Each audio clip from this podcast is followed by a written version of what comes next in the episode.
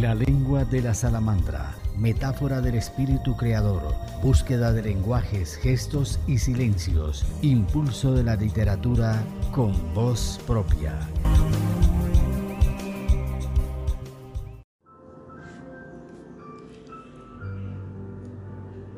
Qué gusto presentar hoy al poeta Jim Persal de la Virginia Risaralda, Colombia. Se define como un hombre lleno de fuerza, pasión y creatividad. Una voz se abre paso entre los recónditos pliegues de la memoria en el abrazo que apacigua el dolor y la soledad. Su voz se eleva hasta hacerse rítmico testimonio de una búsqueda recuperada. Este programa es un homenaje a ese hombre cantor que inicia el viaje obligado en la escalera de la palabra.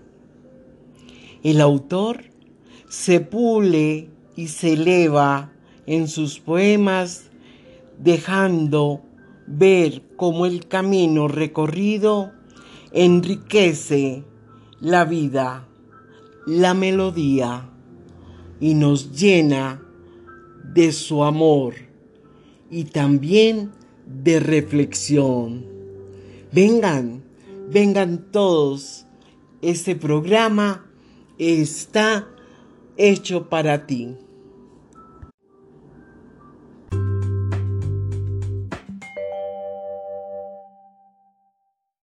Hola, hola, un saludo cordial para cada uno de ustedes, un abrazo fraterno para Ángela Penagos y para cada oyente de la lengua de la salamandra.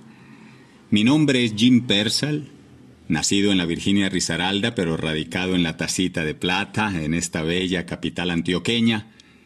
Y bueno, hoy vamos a estar acompañándoles. Muchas gracias por la invitación, es un placer, un honor estar aquí y hablarles un poco de mi poética, de la artística que Dios puso en mi haber. Bueno, espero que pasemos un rato agradable.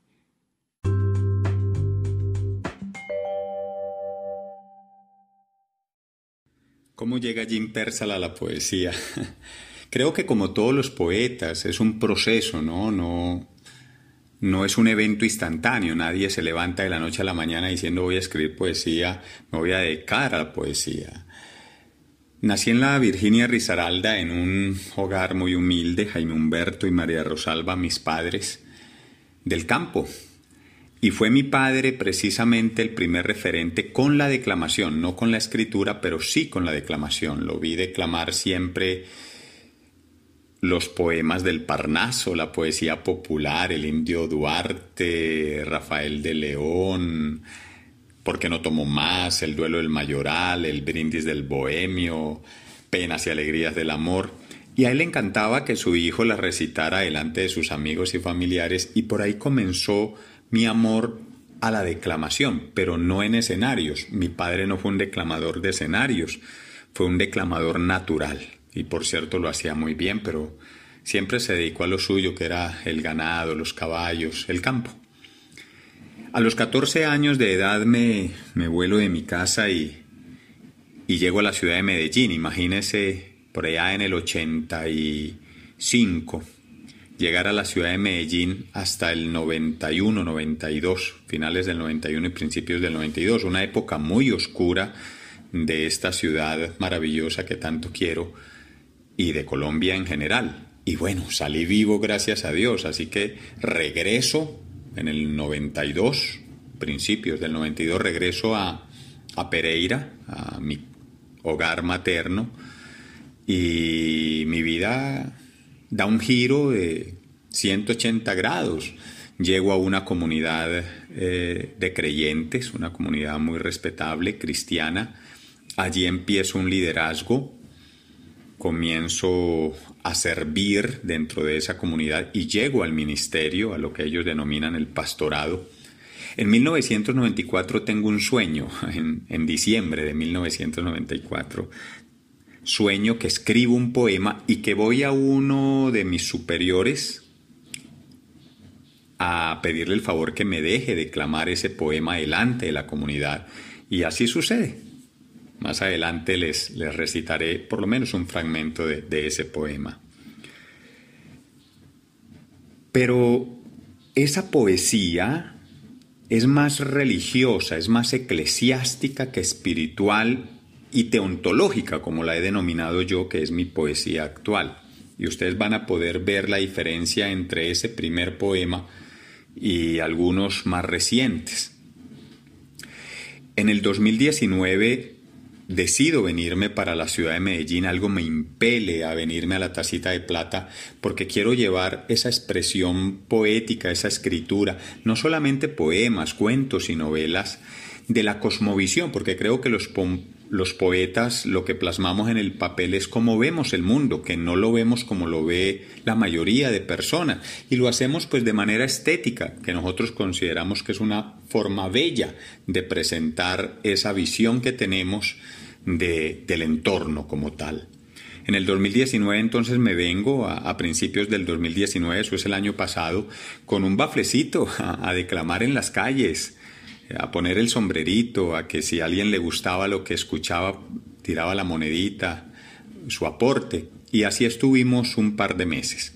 En una de esas declamaciones estoy en el claustro de San Ignacio y entre los oyentes hay una mujer allá tomándose un café y resulta ser Albaluz Cano Zapata, directora del colectivo de artistas Atenea, me invita a la mesa, nos tomamos un café, nos hacemos amigos, bueno, comienza nuestra historia. Hoy soy miembro del colectivo de artistas Atenea, un, colectivo en el cual me siento muy a gusto, muy contento y comienza pues eh, ya otra forma de expresar mi poesía, no en las calles, sino en escenarios, porque ya el colectivo de Artistas Atenea empieza a abrirme algunos espacios. Comienzo a conocer gente muy especial del arte, de la poesía, de la cultura, porque Medellín es muy poético, Medellín hay mucha poesía a Ángela Penagos, a Débora Dante, a María Cecilia Estrada del taller literario La magia del verso, eh, en el cual también estoy y hago parte. Muchas gracias, me abrieron las puertas allí, muy, muy queridos. Y bueno, aquí, aquí estamos con, con esta poesía teontológica. Teontológica es, es la reunión de teo, Dios, onto, ser, y el logos como palabra lógica. Alguien podría decir que mi poesía es mística o es religiosa o es espiritual. Se le pueden atribuir eh, un poco de calificativos, pero yo la he denominado así, teontológica. Y, y Dios ha sido maravilloso, maravilloso. La poesía para mí es la expresión de, de lo que vemos los poetas y la expresión estética por lo menos desde la estética de nuestra mente. Nosotros lo vemos bello, ya el público dirá si le parece bello, si le gusta, si le agrada, si es sonoro para ellos, si les llega. Y, gracias a, todos los que, los que han escuchado de alguna forma eh, mi poética, porque ha, ha, sido bien recibida y se los agradezco, tanto a las personas como a Dios que, que colocó ese talento en mi ser. Entonces esa es la historia, Ángela, de cómo llega Jim Persal a la poesía un proceso, un proceso y, quiero seguir en Medellín, me radico en Medellín, me quedo en Medellín, así como dijo yo de Arroyo alguna vez, en Barranquilla me quedo, pues yo me quedo en Medellín porque Medellín me abrió las puertas, aquí vivo con mi pareja y, estoy feliz, feliz en esta ciudad. Entonces, si Dios lo permite, Jim Persal para rato desde Medellín para el mundo.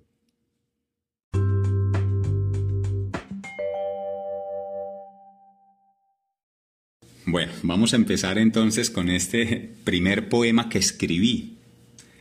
Soñé escribirlo y así lo hice.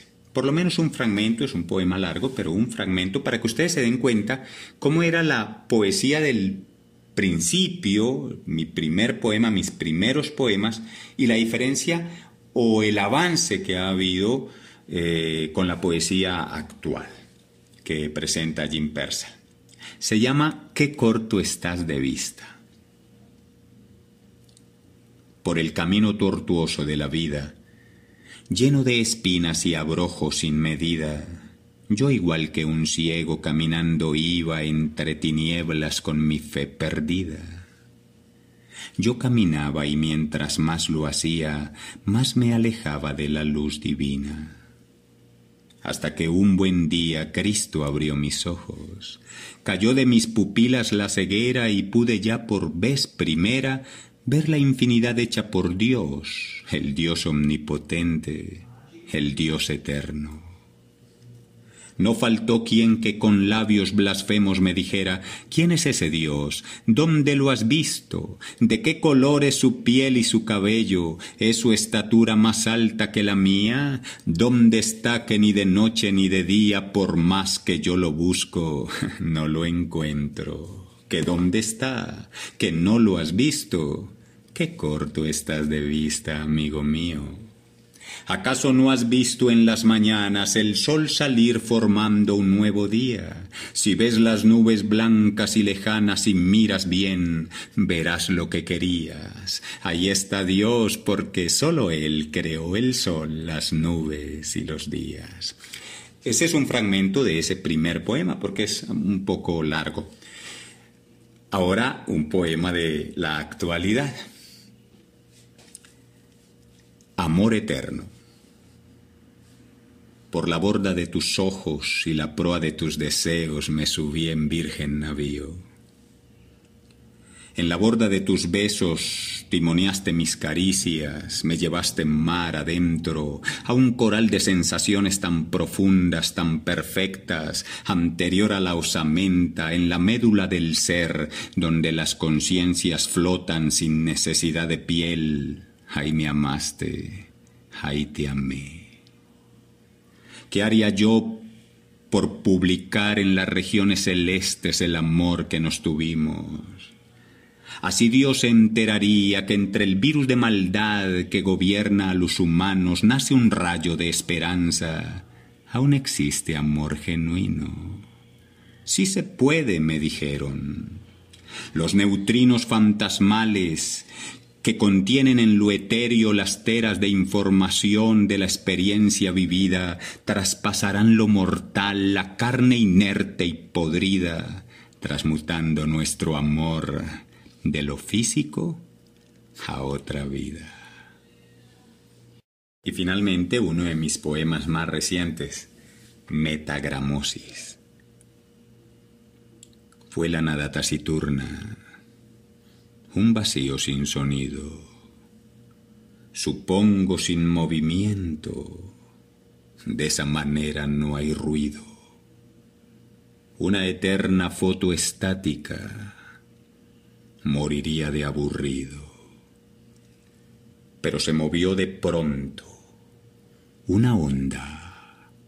Sin requerir de la masa se trasladó sin espacio un microestruendo surgió, primigenia resonancia, y no se pudo auscultar, no había oídos que escucharan. Entonces se transformó. De ruido mudó a palabra, creadora de universos y de oyentes que a la vez fuesen mensaje y en su ondulante pensar que es la palabra expresada no se murieran de tedio al emerger de la nada.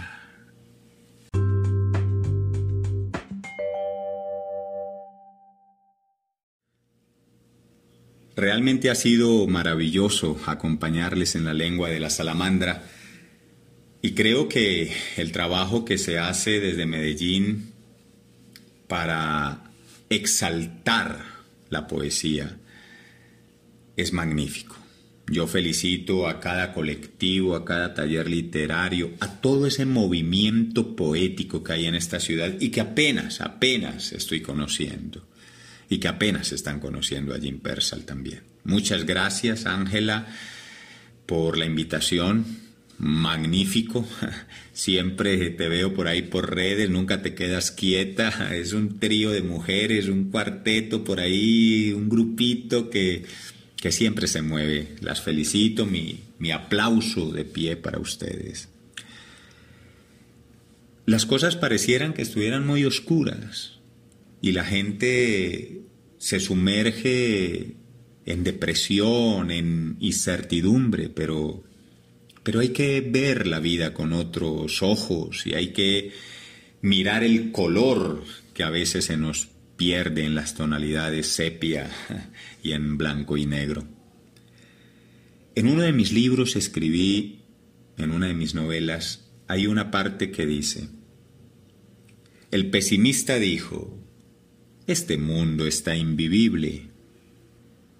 Y el pensador le respondió para sorpresa de los presentes, invivible, invivible la luna donde no se puede respirar, invivible Marte donde nos quemaríamos. Aún sigue siendo la Tierra el único lugar hasta ahora conocido más óptimo para vivir. Así que este, este globo terráqueo es nuestro sitio de vida y no está invivible. Que el hombre lo esté destruyendo es una realidad. Sin embargo, también hemos podido ver en los últimos años un despertar de conciencia y creo que tu conciencia también ha despertado, del que me oye.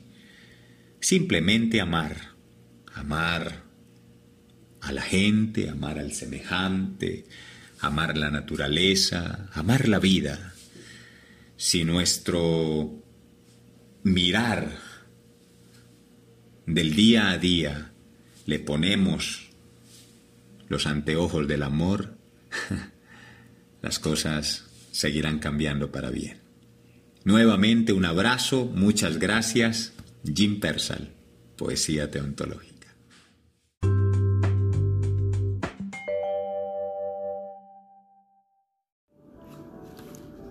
Escribir es viajar por una geografía distinta en el país de la imaginación. La poesía es el corazón, es la esperanza. Y por eso te invitamos al próximo capítulo de la lengua de la salamandra. Comunícate con penagosangelal.com.